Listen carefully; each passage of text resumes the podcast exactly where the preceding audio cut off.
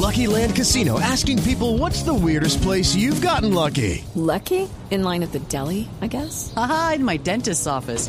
More than once, actually. Do I have to say? Yes, you do. In the car before my kids' PTA meeting. Really? Yes. Excuse me, what's the weirdest place you've gotten lucky? I never win and tell. Well, there you have it. You can get lucky anywhere playing at LuckyLandSlots.com. Play for free right now. Are you feeling lucky? No purchase necessary. Void where prohibited by law. 18 plus. Terms and conditions apply. See website for details.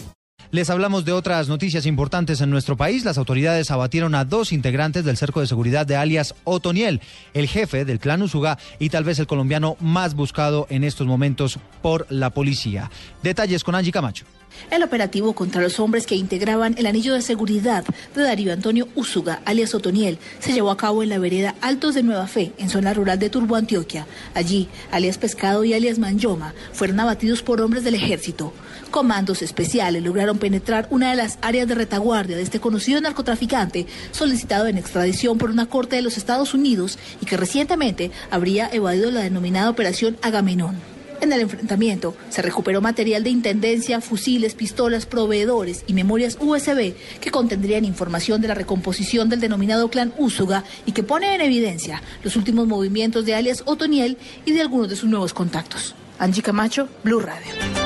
Gracias, Angie. El diario The Economist, uno de los más prestigiosos del mundo, pone hoy la lupa sobre la crisis colombo-venezolana. Destaca que podrían ser 500.000 los colombianos que regresen del vecino país si se mantiene el cierre de la frontera. Simón Salazar. Un artículo publicado hoy por el diario The Economist revela que si el conflicto en las fronteras con Venezuela no se soluciona y continúa hasta el final de año, al menos 500 mil colombianos más regresarían de Venezuela. En el artículo se menciona que acosado por problemas económicos, una caída en los ingresos petroleros y tal vez en busca de chivos expiatorios, el presidente Nicolás Maduro declaró el estado de emergencia en municipios fronterizos con Colombia. Informa que según las Naciones Unidas, cerca de 1.500 colombianos fueron deportados en dos semanas y más de 18.600 han huido de vuelta a su patria por su cuenta. Por último, cita a un experto que explica que la pelea con Colombia puede ir en contra del mismo Nicolás Maduro, pues al menos 5 millones de personas que están registradas para votar son de origen colombiano. Simón Salazar, Blue Radio. Gracias, Simón. Decenas de pacientes están afectados a esta hora por el cierre de la unidad de urgencias de la clínica Rafael Uribe Uribe en la ciudad de Cali. Allí en el lugar está François Martínez. Financiera que atraviesa la red de salud departamental, ahora la clínica Rafael Uribe Uribe, que actualmente funciona en sociedad entre Confenal Covalle y la 17 Universidad minutos Libre. en segundo regresamos con François Martínez. Vamos a mejorar la comunicación. Mientras tanto, les contamos que desde Blue Radio estamos enviando nuestro mensaje de solidaridad a nuestra compañera Diana Comas, periodista de Blue Radio, luego de que una bala perdida impactara a su padrastro esta semana en medio de una riña. Por fortuna, él eh, se encuentra en aparentes eh, buenas condiciones de salud. ¿Cómo sigue su padrastro, Diana? Eduardo, buenos días. Eh, bueno, el estado de salud de mi padrastro César Fonseca en este momento es estable, se recupera en la clínica Murillo después de haber recibido la herida por bala en la nuca. Los médicos le han dicho que al parecer va a tener que estar de por vida con el proyectil allí en, en esa parte del cuerpo debido a que representa pues todo un peligro operarlo y que pues retirarlo es más riesgoso aún que dejarlo allí.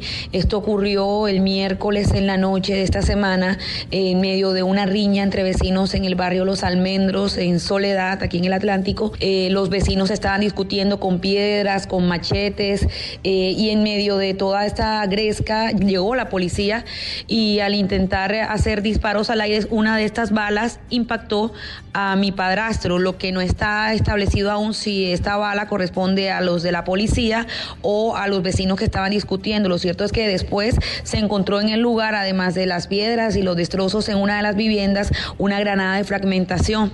Eh, es preocupante lo que está sucediendo con la intolerancia y la inseguridad en este momento aquí en, en Barranquilla y en el Atlántico en general, Eduardo.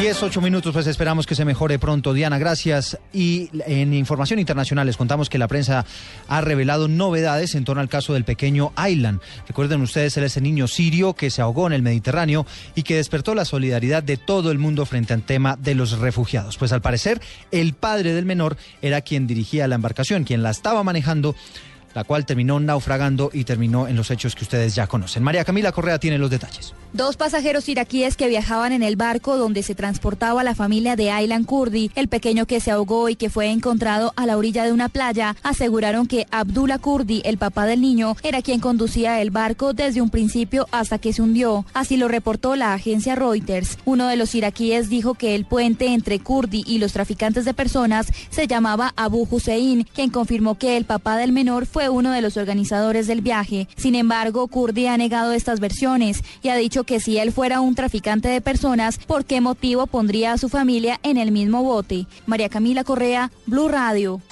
Noticias contra reloj en Blue Radio.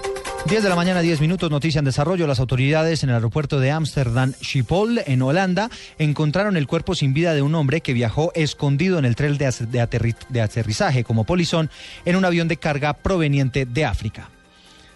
Estamos atentos a la reunión eh, entre las autoridades ambientales del orden nacional y departamental que se cumple a esta hora en la ciudad de Barranquilla para estudiar medidas que permitan mitigar el impacto del fenómeno del niño en la costa atlántica. Y la cifra que es noticia a esta hora son los tres goles que ha marcado hoy el portugués Cristiano Ronaldo, quien sacudió su saquía goleadora y hace el mayor aporte en el encuentro que a esta hora está ganando el equipo blanco frente al español cuatro goles a cero. Ronaldo alcanza 228 goles en liga, igualó ya a Raúl, uno de los históricos del Real Madrid, y ya superó también a Di Stéfano.